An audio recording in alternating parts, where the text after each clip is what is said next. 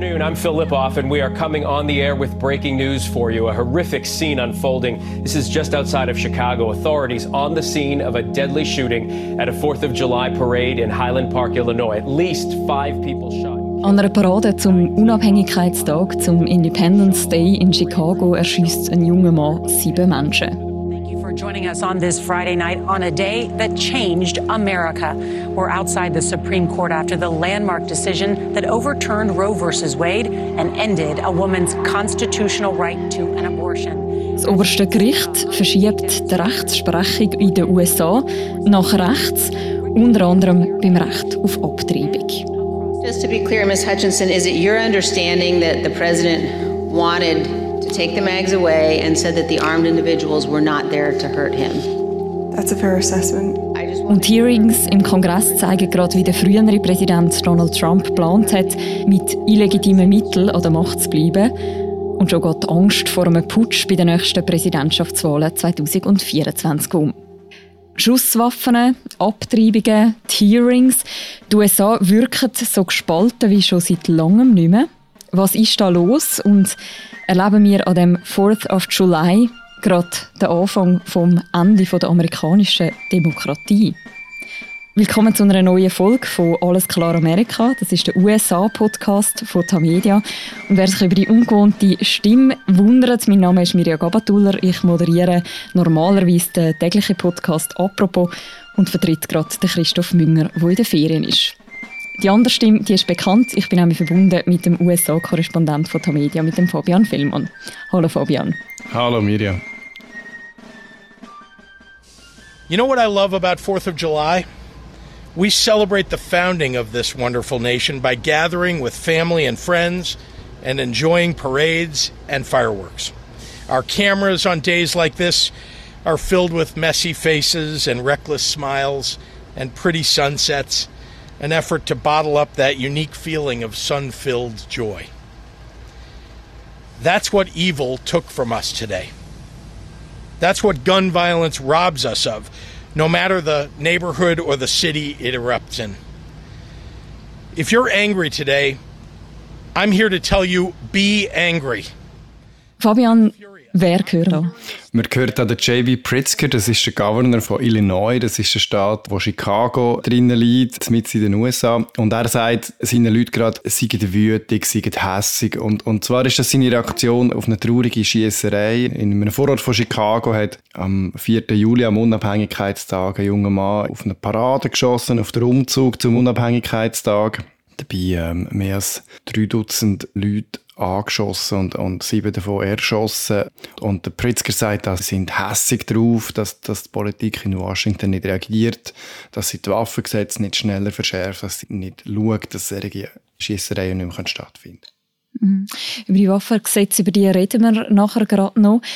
Aber jetzt gibt es am 4. Juli wieder so eine Gewalttat. Das ist nicht die erste in letzter Zeit. Wie reagieren die USA auf den Vorfall? Welche Reaktionen hast du erlebt in den letzten Tagen? Ja, es ist fürchterlich. Äh, es, gibt, es gibt so eine gewohnte Routine unterdessen, wie man auf so Vorfälle reagiert. Und leider ist jetzt der 4. Juli-Vorfall nicht anders gewesen. Man wird hässig, man wird wütig, man, man brüllt. Es gibt so eine nationale Reaktion. Man, man findet heraus, wer das ist, wer das, wer das der Täter ist. In der Regel ist es ein junger, weißer Mann bei solchen Schiessereien. Äh, es gibt, es gibt empörte Reaktionen, man ruft nach schärferen Gesetzen, mehr Reaktionen auf die Waffengewalt. Aber das spielt sich so häufig ab. Es ist die 300. Massenschießerei, mehr als die 300. Massenschießerei in den USA seit Anfangsjahr. Das ist definiert als Schießerei, mhm. wo mehr als vier Leute angeschossen werden dabei. Mhm. Und äh, mehr als 300, oder? Mitte Jahr.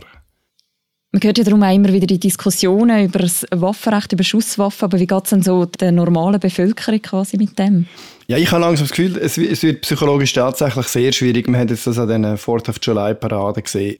In Chicago ist geschossen worden und man hat mindestens äh, drei weitere Beispiele, wo Panik ausgebrochen ist an, an Paraden, weil, weil die Leute Angst haben, dass Schüsse fallen. Jetzt sind Feuerwerke abgeführt worden, es ist äh, halt Unabhängigkeitstag.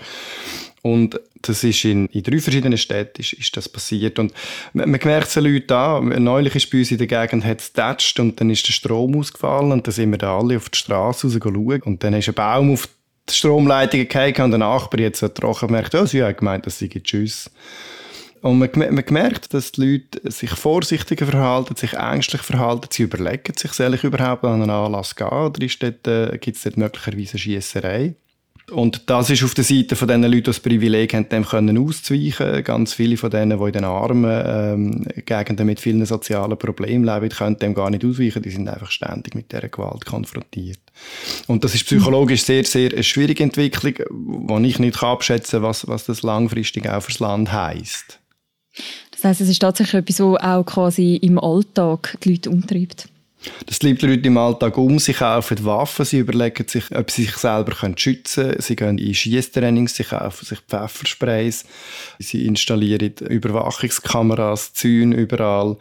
Man, schottet Schulen ab. An einer Schule darf ja auch keine Türen offen sein gegen aussen, während die Schule stattfindet. Man rüstet auf das ist die Konsequenz davon. Und, und das, das hat Erfolg darauf, wie die Leute einander können im Alltag begegnen Ja macht das gesellschaftliche Leben sehr viel schwieriger. Wir haben am Anfang gerade den Ton gehört von J.B. Pritzker, der sagt, eben, ihr könnt auch wütig sein. Es hat ja aber durchaus auch politische Reaktionen gegeben, vor allem auf die Schiessereien, die passiert sind in den letzten Monaten und in den letzten Jahren. We are doing something consequential. From Columbine to Sandy Hook to Charleston, Orlando, Las Vegas, Parkland, El Paso, Atlanta, Buffalo, Uvalde. And for the shootings that happen every day in the streets that are mass shootings we don't even hear about. The number of people killed every day in the streets. Their message to us was do something. How many times we heard that. Just do something. For God's sake, just do something. Well, today we did. Der Joe Biden hat vor rund einer Woche die neue Waffenrechtsreform angekündigt. Wie ist die einzuschätzen? Wird die viel verändern? Das ist noch relativ schwierig zu sagen.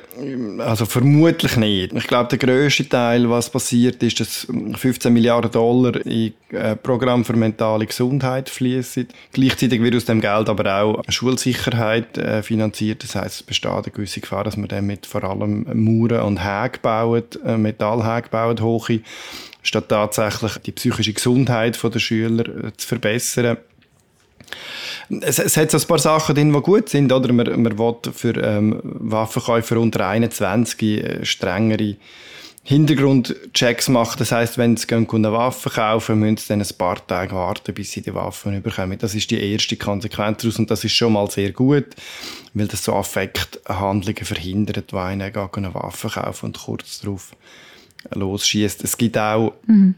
man schafft Anreiz, dass man so Red Flag ähm, Gesetz macht in den Staaten, heisst das ist ja die rote Fahne.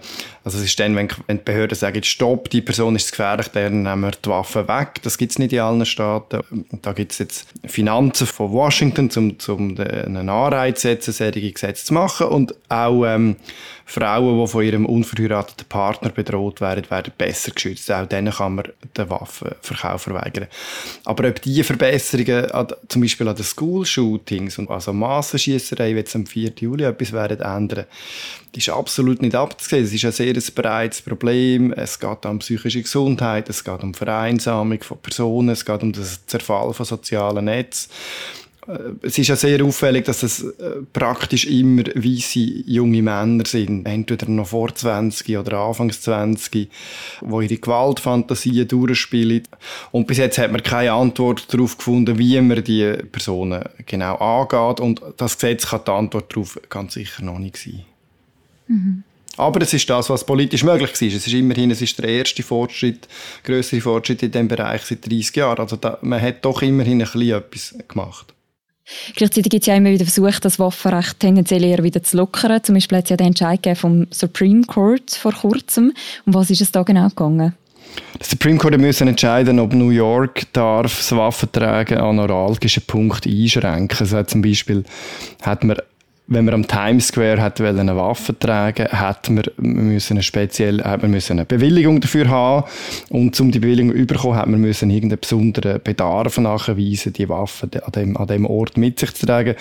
Und das oberste Gericht hat gesagt, das ist eine zu starke Einschränkung vom Recht auf freies Waffentragen Das kommt ja aus der amerikanischen Revolution. Man wollte, dass im Unterschied zu, zu Europa, wo das Waffentragen nur den Adligen vorbehalten war, hat in den USA jeden einzelne, der normale Bürger, können eine Waffe tragen, um sich zu wehren, falls der Adlige aus der Kolonialist aus England wiederkommt, ihn unterdrückt. Und es leuchtet ja ein, deren Argumentation, dass man sagt, ja, die Obrigkeit kann das Waffentragen am Times Square nicht einschränken, weil die Obrigkeit könnte ja quasi irgendwann oppressiv werden und uns unterdrücken, und dann müssten wir uns auch am Times Square können wehren Insofern hat es eine gewisse Logik in dieser Argumentation, aber wenn ich das so erzähle, ist auch offensichtlich, wie, wie, wie weltfremd so eine Sichtweise ist. Mhm. Um, um, das, um das noch kurz kommentieren, einordnen.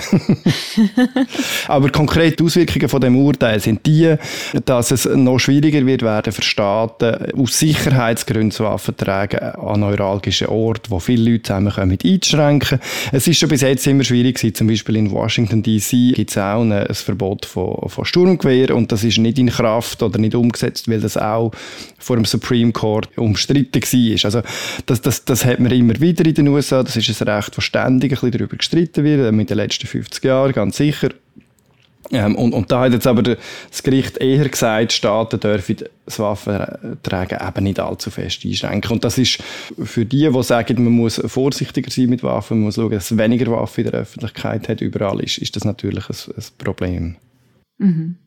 Also es zeigt sich da schon ein bisschen, dass quasi Politik in Washington das eine entscheidet und Gericht, also das oberste Gericht, das Supreme Court, im Moment sich in eine andere Richtung bewegt. Das ist ganz eindeutig so und das ist eine ganz bewusste Strategie auch von der Republikaner gewesen, unter anderem von Mitch McConnell, der ist Minderheitsführer der Republikaner im Senat, einer der starken Leute in dieser Partei und äh, er ist einer von denen, der vor Jahrzehnten schon gesagt hat, wir müssen das Gericht erobern. Und ähm, die Republikaner haben gezielt darauf hingeschafft, mit dem Resultat, dass jetzt eine konservative Mehrheit dem, an dem Gericht ist. Und zwar eine sehr, sehr konservative Mehrheit, weil Donald Trump allein drei Richter nominiert hat und alle davon sehr, sehr konservativ sind.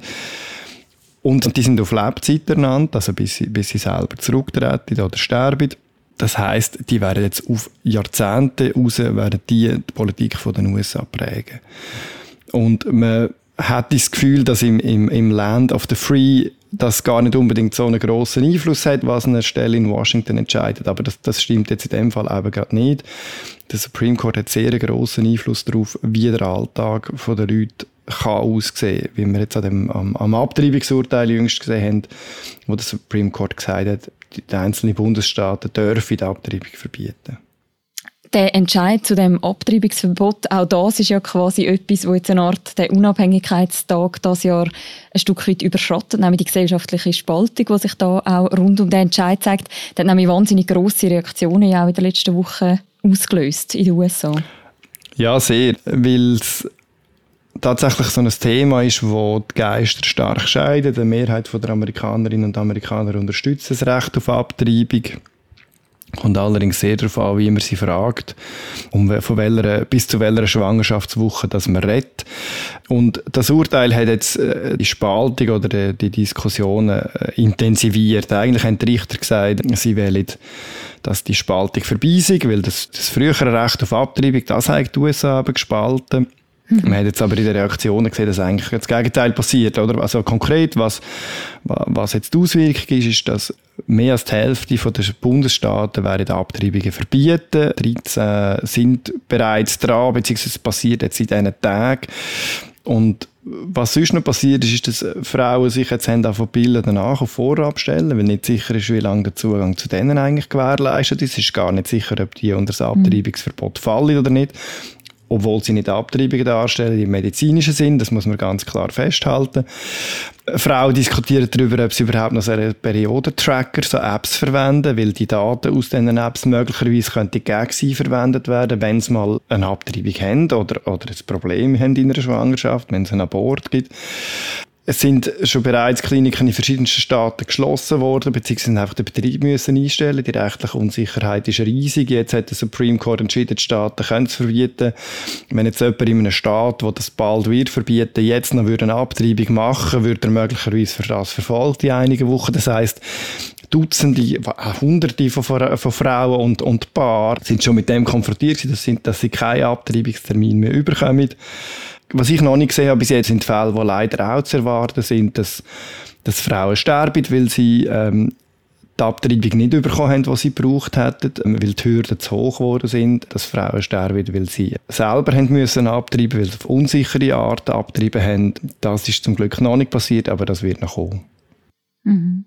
Das heißt, wenn ich dich richtig verstehe, Frauen oder Paar, die möchten eine Abtreibung durchführen, die spüren jetzt die neue Gesetzgebung schon sehr real.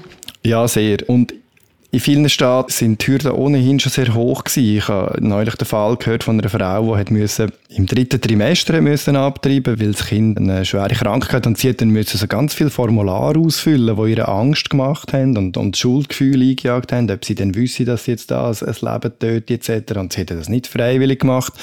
So Sachen werden noch zunehmen. Das heißt, es wird einfach immer schwieriger auch für die, die noch das Recht haben auf eine Abtreibung oder, oder eben eine brauchen, aus medizinischen Gründen, die dann überhaupt überzukommen.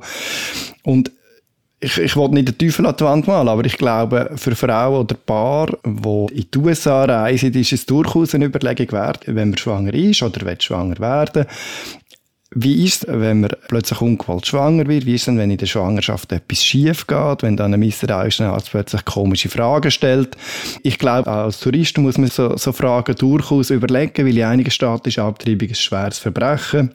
Und man kann im Moment noch nicht so genau abschätzen, wie das denn die Behörden das, das, die, die Verbote auch werden umsetzen und wie aggressiv das denn so Fälle auch verfolgt werden.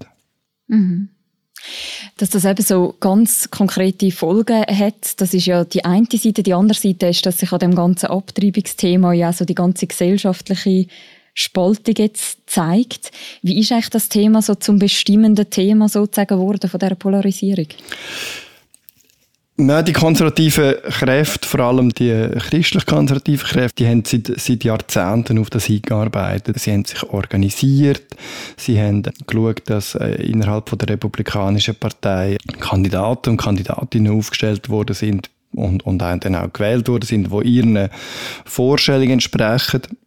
Sie haben all die Gerichtsfälle angestrebt. Sie haben geschaut, dass äh, einzelne Bundesstaaten, die sie die Mehrheit haben, Abtreibungen verboten haben, um einen Konflikt mit dem Abtreibungsrecht auf nationaler Ebene herbeiführen. Und das alles reiht sich ein in einen grundsätzlichen kulturellen, sozialen Konflikt, wo, wo sich zuspitzt äh, zwischen so einer weißen angelsächsischen Mehrheit und den verschiedenen Minoritäten im Land. Und die Republikaner haben es geschafft, die Abtreibung in den Kanon von diesen Kulturkampfthemen hineinzupacken. Da geht es auch um, um äh, die Ehe für alle, da geht es auch um Recht für Transgender-Kinder, da geht es darum, ob kind, wie die Kinder über Rassismus unterrichtet werden in den Schulen. Und die Republikaner haben es geschafft, aus dem allem so ein, so ein Päckchen zu machen, wo man als Konservative äh, auf einer Seite stehen soll und auf der anderen Seite natürlich auch bei den Demokraten, die halt auch sich sehr stark dann auf der anderen Seite hinter das Recht auf Abtreibung gestellt haben. Und das Recht auf Abtreibung ist ja auch sehr viel weiter gegangen als, als in den meisten Ländern in Europa. Also man hat können circa bis zur 24. Woche abtreiben und hat sogar ein Recht darauf gehabt. In der Schweiz ist das sehr, sehr viel restriktiver definiert. Abtreibungen sind grundsätzlich verboten, aber es wird auf eine Strafverfolgung verzichtet, wenn sie in den ersten drei Monaten ist. Das ist die sogenannte Fristenregelung. Also sehr viel weniger lang, als es in den USA ist. Und ich glaube, die, all die Voraussetzungen haben es erlaubt, dass die Diskussion so polarisiert können werden. Mhm. Es gibt zudem übrigens auch noch eine Folge vom Podcast «Apropos», die du zusammen mit dem Philipp Loser gemacht hast. Die können wir auch gerne noch verlinken im Beschreib zu dieser Episode. Jetzt gibt es ja die gesellschaftliche Spaltung eigentlich auch schon seit Trump seiner Wahl 2017, wahrscheinlich auch schon vorher. Hast du sie schon mal als so dermaßen stark empfunden wie gerade im Moment?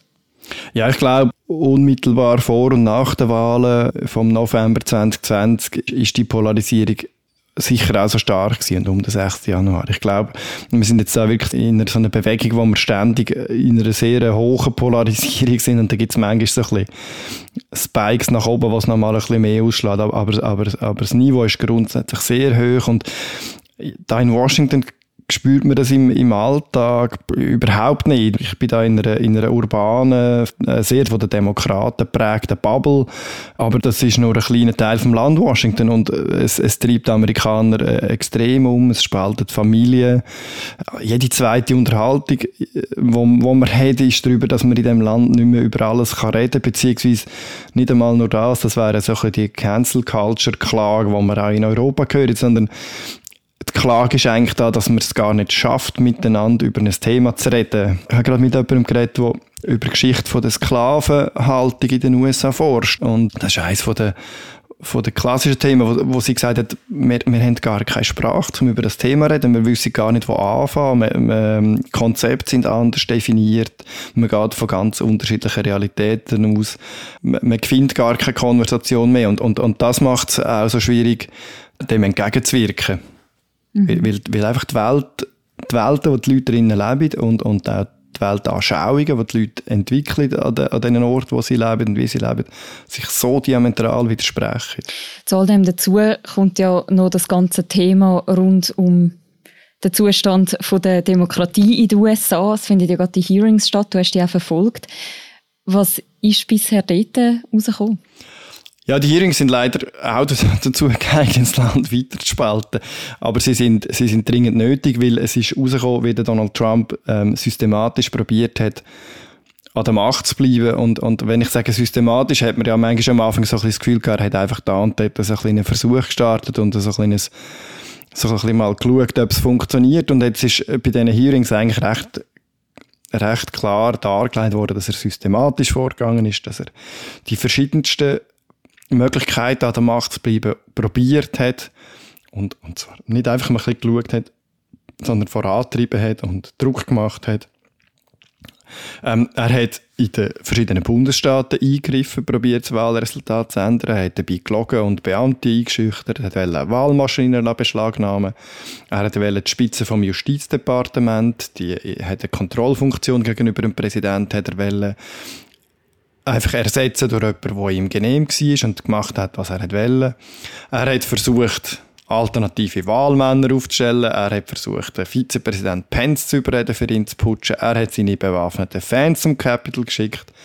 Er ist, hat selber nicht hinwählen, gut reden als gewählter Präsident, obwohl er nicht hat dürfen. Ich, meine Aufzählung wird ein bisschen lang. Er hat alle Register gezogen zum Putschen. Zum Glück ist es ihm nicht gelungen, dank einigen sehr aufrechten Leuten. Aber für mich ist schon eindrücklich gewesen, bei diesen Hearings mitzubekommen, wie eng das es eben doch geworden ist. Das habe ich, als ich noch in der Schweiz war, nicht ganz gleich verstanden. Man hat das dann auch noch nicht gleich gewusst. Ähm, natürlich wissen wir nicht, wie die Armee etc. regiert hat, ob der Putsch wirklich, wirklich gelungen wäre letztlich, aber der Trump ist sehr weit gegangen und er ist sehr weit gekommen mhm. mit, mit seinem Putschversuch. Jetzt geht es da ja quasi darum, das aufzuarbeiten, was passiert ist Anfangs von dem Jahr und Ende letztes Jahr. Wenn wir jetzt aber noch nach vorne schauen, kann man sagen, das ist jetzt quasi Tempi Passati, das kann man jetzt mit diesen Hearings sozusagen abschließen und dann weiter in die Zukunft gehen in keiner Art und Weise. Die Republikaner haben bereits angekündigt, also erstens mal gehen die Hearings noch weiter. Wir wissen, das nächste ist für nächste Woche angesagt, aber es hat bis jetzt keinen Fahrplan, wo man weiß, wie viele Hearings es gibt und wie lange sie dauern. Es gibt Überlegungen bei den Demokraten, die bis in Oktober investieren, damit es möglichst noch für die Zwischenwahlen im November äh, noch stattfindet. Und die Republikaner wären, wenn sie, falls sie wieder Zwischenwahlen eine Mehrheit können erobern in, in, in der Parlamentskammer in Washington, wäre sofort eine Gegenuntersuchung dann starten und wäre sofort Dokument von dem Komitee rausverlangen und veröffentlichen und eine Untersuchung über den Ausschuss starten. Also das wird weitergehen, das Hickhack. Und vor allem geht es eben auch und, und das ist der wichtige Teil, vor allem geht es eben auch bei den Putschbefürchtungen weiter. Das Komitee schlüsselt das alles auch drum so genau auf, weil es möglich ist, dass genau das Gleiche wieder passiert. Und zwar nicht nur möglich, sondern der Trump hat es darauf angelegt, dass es wieder passiert. Er wird vermutlich wieder kandidieren, so genau weiß man das nicht. Vielleicht ist dann auch jemand anderes aus seinem Lager, das spielt letztlich gar nicht so eine große Rolle. Und in den einzelnen Bundesstaaten haben sich sehr viele Leute in Wahlgremien wählen mhm. Die könnten ähm, das Wahlresultat dann annullieren. Das hat er ja letztes Mal auch schon probiert zu machen. Und zudem hat es im Supreme Court gerade noch äh, eine Entscheidung gegeben, dass sie einen ganz speziellen Fall wollen zulassen und im Oktober dann erste Beratungen zu machen. Und, und es geht da um, um einen Fall, der zuerst ein bisschen technisch tönt, aber sehr interessant ist. Und zwar ähm, ist es eine Frage wegen der Einteilung der Wahlkreise in North Carolina. Und Dort ist die Grundsatzfrage, ob das Parlament beim Festlegen von Wahlregeln gegen die Verfassung von ihrem eigenen Staat dürfen verstoßen. Und, und es zeichnet sich ab, dass, dass die konservative Mehrheit der Richter könnte sagen, ja, das dürfen. Es gibt so eine konservative juristische These, die, die das stipuliert. Ist bis jetzt immer so ein bisschen am rechten Rand herumgeschwirrt. Ist aber durchaus möglich, dass die jetzt eine Mehrheit findet. Und das gibt dann der republikanisch kontrollierte Parlament in den, in den republikanisch dominierten Bundesstaaten die Möglichkeit, das Resultat von der Volkswahl einfach zu annullieren und selber zu bestimmen, wer, wer die Wahlstimme von dem Staat überkommt bei der Präsidentschaftswahl. Mhm. Also das heißt, ein Staat, wo demokratisch gewählt hat, könnte dann in dem Fall an die Republikaner gehen auch. Ganz genau. Wir haben den Fall in Georgia zum Beispiel, dort ist Joe Biden gewählt worden letztes Mal. Das Parlament ist äh, republikanisch dominiert in dem Staat. Jetzt, ähm, mit dem Gerichtsfall könnte das Parlament hergehen und sagen, ja, das Resultat von der Volkswahl ist uns egal. Die Stimmen aus unserem Staat gehören dem, gehören dem Republikaner. Mhm. Also wie realistisch schätzt du jetzt so ein Szenario ein? Das ist wahnsinnig schwierig zu sagen. Also schon mal juristisch im Supreme Court, ob das dann wirklich alles so heiß gegessen wird und, und äh, auch ob dann die Urteilsbegründung wirklich äh, so eine Reichweite hat, wie jetzt, äh, so eine breite Auswirkung hat, wie jetzt das da befürchtet wird. Ich glaube, die Diskussion darüber zeigt vor allem, dass es ein riesengroßes Misstrauen gibt gegenüber dem Supreme Court, weil er in letzter Zeit einfach Urteil gefällt hat, wo, wo viele Leute Mühe haben damit zu akzeptieren, wo man, wo man die Legitimität von dem Supreme Court auch in Frage stellen äh, aus, aus Teil der Bevölkerung. Juristisch ist das auch sehr schwierig zu einschätzen, ob das, ob das denn wirklich so kommt, aber, aber Fakt die Leute haben Angst vor solchen Szenarien. Fakt ist auch, falls es Möglichkeiten gibt, Falls es Schlupflöcher gibt, rechtliche Schlupflöcher, wird es jemand probieren auszunutzen. Ich glaube, Donald Trump hat das gezeigt. Äh, unter Experten in den USA ist man sich sehr einig, dass das Wahlgesetz, das regelt, wie die Stimmen zählt werden im Senat, sehr, sehr klar ist. Und trotzdem hat Trump probiert, den Mike Pence von einer ganz, ganz anderen Lesart zu überzeugen und hat es vielleicht auch fast geschafft. Also ich glaube, da muss man einfach mal abwarten und schauen. Mhm. Vor der Präsidentschaftswahl werden ja noch Zwischenwahlen sein, Anfangs November. Hast du das Gefühl, das Ganze, also die ganze gesellschaftliche Spaltung, die ganzen Diskussionen rund um die Hearings, das wird jetzt dort eine grosse Rolle spielen? Demokraten werden es ganz sicher probieren, von ihrer Seite jetzt mal mit den Hearings. Die Republikaner sind auch bei diesen Spaltungsthemen auch sehr stark am Arbeiten, die Demokraten auch. Sie wollen auch mit, mit, mit Abtreibung ihre Wähler mobilisieren jedem anderen Jahr hätte ich gesagt, das wird äh, wahlentscheidend sein und es wird auch sicher einen Einfluss haben. Es spielt, es ist ja jeden Tag auch in den Zeitungen etc. Aber ich glaube tatsächlich, dass wir das mal ein Issue haben, wo einfach alle anderen komplett überschattet und das ist die wirtschaftliche Lage, das ist die Inflation, das ist die Steuerung, die ist rekordhoch. Die Angst, dass äh, die Wirtschaft in Rezession abgeleitet ist, ist enorm. Und ich glaube, vor dem Hintergrund muss man gar nicht mehr über Kulturkampfthemen reden. Da ist äh, in den USA allermeistens völlig klar, dass die, dass die regierende Partei wird, wird eine schwere Niederlage einfahren, weil, weil die Amerikaner in so einem Moment sagen, jetzt, jetzt wechseln wir das Ross. Siehst du irgendeine Möglichkeit, wie man die auseinanderdriftenden Lebenswelten, sozusagen, die wir jetzt darüber geschwätzt haben, wieder zusammenbringt? Wie die USA da wieder herausfinden? Ja, im Moment ist es wirklich schwierig. Also die Zentrifugalkräfte sind sehr stark. Es ist politisch mit der Spaltung zwischen Republikanern und Demokraten. Es ist juristisch, wie wir jetzt gesagt haben, mit dem Supreme Court, wo Kompetenzen in die Staaten heraus verschiebt, was extreme Lösungen überhaupt erst möglich macht. Wirtschaftlich ist es schwierig. Die Wirtschaft wächst immer noch sehr schnell, aber die Teuerung ist hoch. Das bedeutet, dass ähm, die unteren Einkommen abgehängt werden und die ökonomischen und, und sozialen Spannungen werden zulassen. Und die, Lebensrealitäten driftet immer mehr auseinander in dem Land. Das ist so eine Konsequenz von den Supreme Court Entscheidungen auch. Wenn der Supreme Court entscheidet, dass man Abtreibungen in den Bundesstaaten künftig darf verbieten, dann wird es in einigen Staaten verboten sein und die anderen nicht. Und, und wenn in der, in der Summe von all diesen Entscheidungen ähm, gibt es nach der Welt, wo, wo komplett sich voneinander unterscheiden. Man wohnt entweder in einer dicht bevölkerten Küstenstadt, wo man kann Gras auf der Straße rauchen legal und kaufen und man darf Abtreibungen haben, aber man darf keine Waffen haben. Oder man kann in einem Staat wohnen, wo man nicht darf abtreiben, dafür sich alle Sturmgewehr sofort kaufen im Walmart und wo, wo, wo Kiffen verboten ist. Das, das sind so ein bisschen so ein plakative Beispiele, aber in der Summe führt das dazu, dass man wie in einem ganz anderen Land lebt, wo eine andere Kultur herrscht, wo eine, wo eine andere Sprache geredet wird. Der Joe Biden hat im Wahlkampf versprochen, dass er das Land werde heilen, dass es wieder werde eine und er hat das Gegenteil davon gemacht. Gemacht ist ein bisschen viel gesagt. Er hat es auf jeden Fall nicht geschafft, das Land zu heilen selbst der externe Feind Russland, wo, wo jetzt da wieder ist und eigentlich für Demokraten und Republikaner ein gemeinsamer Feind wäre, eint die USA im Inneren überhaupt nicht.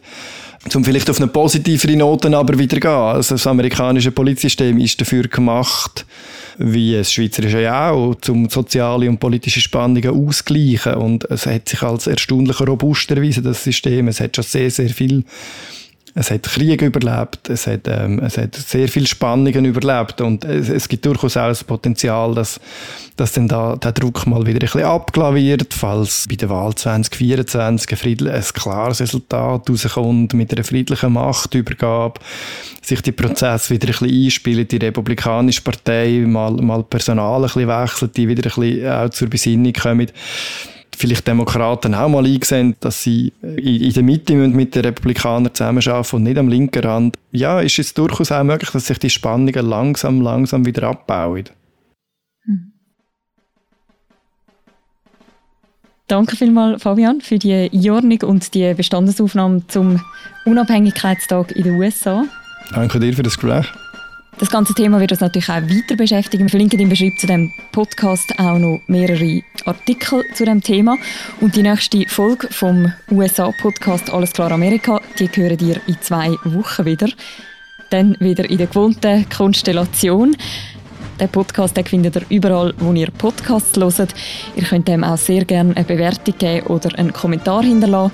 Und bei Fragen Lob oder Kritik erreichen ihr uns auch auf podcasts.tamedia.ch.